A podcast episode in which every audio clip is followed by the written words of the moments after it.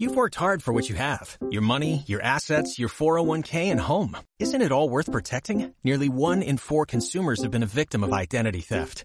Lifelock Ultimate Plus helps protect your finances with up to $3 million in reimbursement. LifeLock alerts you to identity threats you might miss. And if your identity is stolen, your dedicated US-based restoration specialist will work to fix it. Let LifeLock help protect what you've worked so hard for. Save 25% off your first year on LifeLock Ultimate Plus at LifeLock.com slash aware. Terms apply.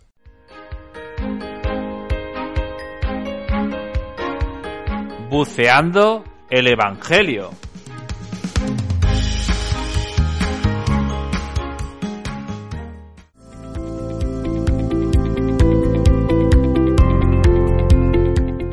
Pues a todos, bienvenidos a nuevo episodio de Buceando el Evangelio.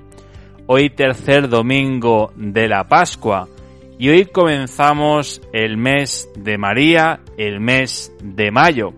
Y comenzamos, como siempre, escuchando el Evangelio que hoy San Juan nos regala.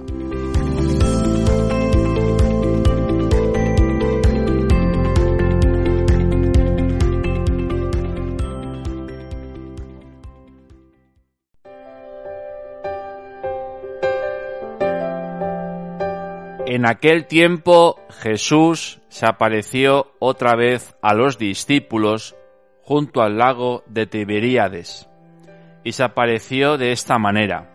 Estaban juntos Simón Pedro, Tomás apodado el mellizo, Natanael el de Caná de Galilea, los Tebedeos y otros dos discípulos suyos.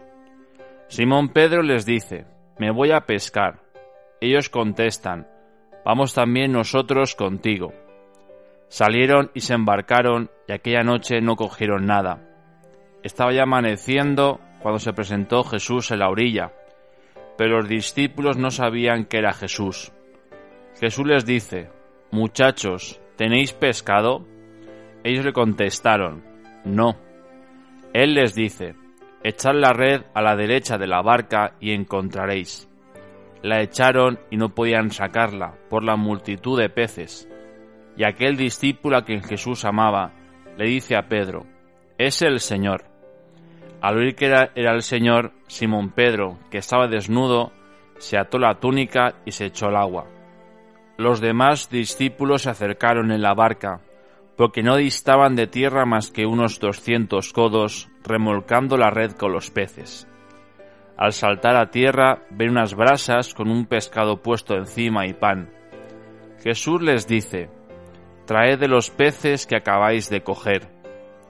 Simón Pedro subió a la barca y arrastró hasta la orilla la red repleta de peces grandes, 153. Y aunque eran tantos, no se rompió la red. Jesús les dice, vamos, almorzad. Ninguno de los discípulos se atrevía a preguntarle quién era, porque sabían bien que era el Señor. Jesús se acerca toma el pan y se lo da, lo mismo el pescado. Esta fue la tercera vez que Jesús se apareció a los discípulos después de resucitar de entre los muertos.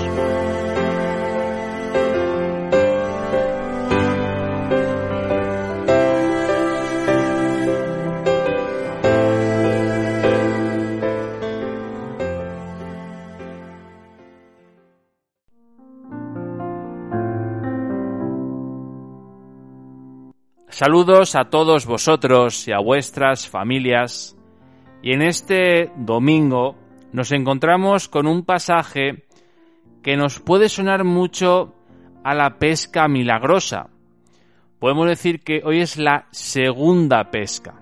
La primera sería los discípulos prepascuales, que estando en la barca no consiguen nada y un tal Jesús que desconocían, antes de llamarles, les dice remar mar adentro. Consiguen una gran rea de peces que hasta reventó.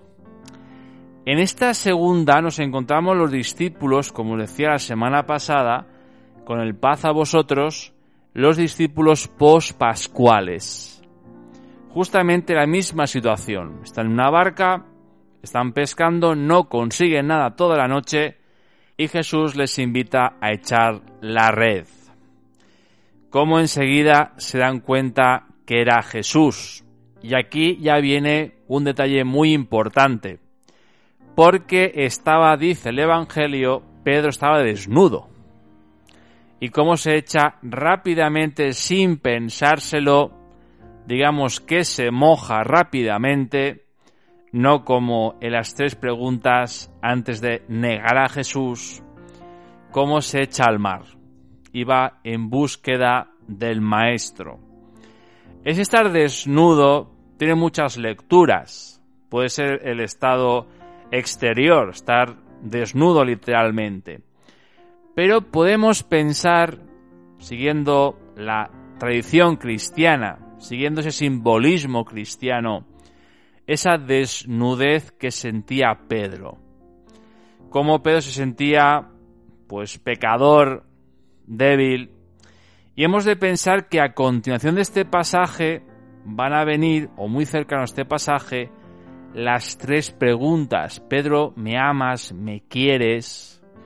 Estas tres preguntas que no son la venganza por haber negado a Jesús, sino son las tres preguntas regeneradoras, resanadoras. Y como San Pedro se tira al agua, se moja, va nadando hasta la orilla. Es el gesto de Pedro. Pedro se siente desnudo y busca a Jesús. Necesita del Maestro. Necesita escuchar las palabras del Maestro. Porque se siente, insisto, desnudo es la actitud que también nos pasa a nosotros.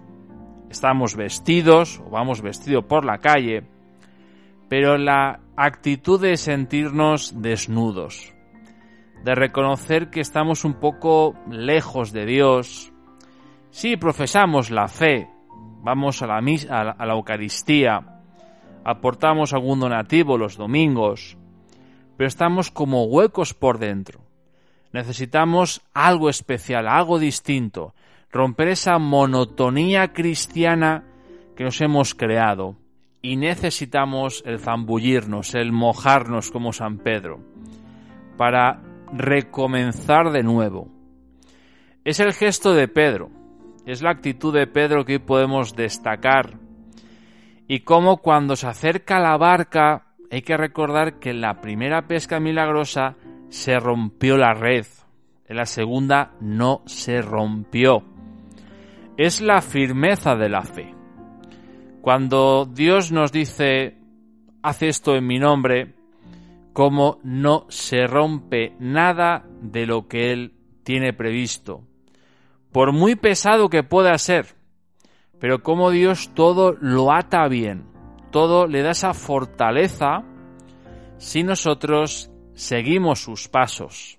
Jesús les invita a todos a almorzar, a descansar, a ese espacio privado de Jesús con sus discípulos, ese lugar donde Él nos quiere dar una palabra, nos quiere coger la mano, nos quiere dar un abrazo o nos quiere impulsar, nos quiere levantar. Ese espacio donde nadie dudaba de Jesús, sabía que era Él y que había resucitado. Por eso pidamos hoy al Señor de verdad que como San Pedro nos reconozcamos desnudos, débiles interiormente y nos zambullamos en el bautismo, nos dejemos regenerar por la misericordia de Dios para ser reenviados, rellamados a ser testigos ante todo de la misericordia y del amor de Dios.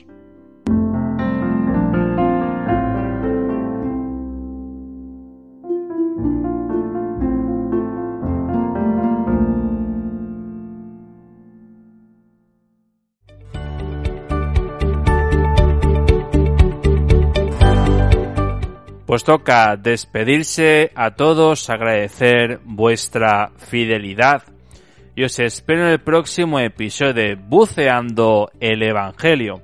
Este próximo domingo, día 8 de mayo, cuarto domingo de la Pascua, donde los valencianos vamos a celebrar a nuestra patrona, la Virgen de los Desamparados. Y me despido con una canción que se llama Es el Señor.